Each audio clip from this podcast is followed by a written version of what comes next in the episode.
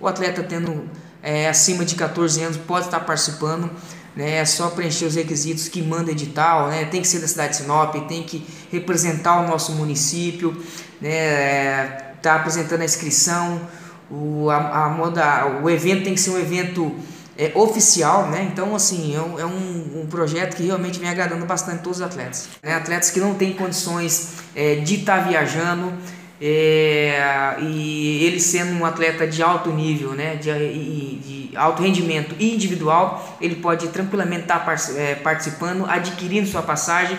O ano passado foi um sucesso, conseguimos aí atender diversos atletas e todos eles sempre representando muito bem é, o nosso município, atletas que antes não, te, não tinham apoio nenhum do, do meio público, né, por por essa dificuldade de conseguir esses recursos. E a gente, aos pouquinhos, através do trabalho nosso de vereador, vamos conseguindo aí abrir essa, essa fresta para que essas pessoas possam estar entrando aí e participando e sempre representando bem o nosso município. É, o atleta ele tem até o dia 3 para estar tá protocolando o seu projeto lá na gerência de esporte, né, junto na, na, na Secretaria de Educação.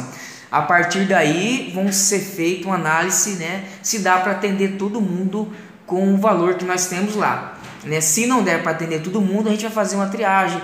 Os atletas que melhor podem representar o nosso município, as competições mais importantes, né? Isso daí vai realmente vai ter que ser feito.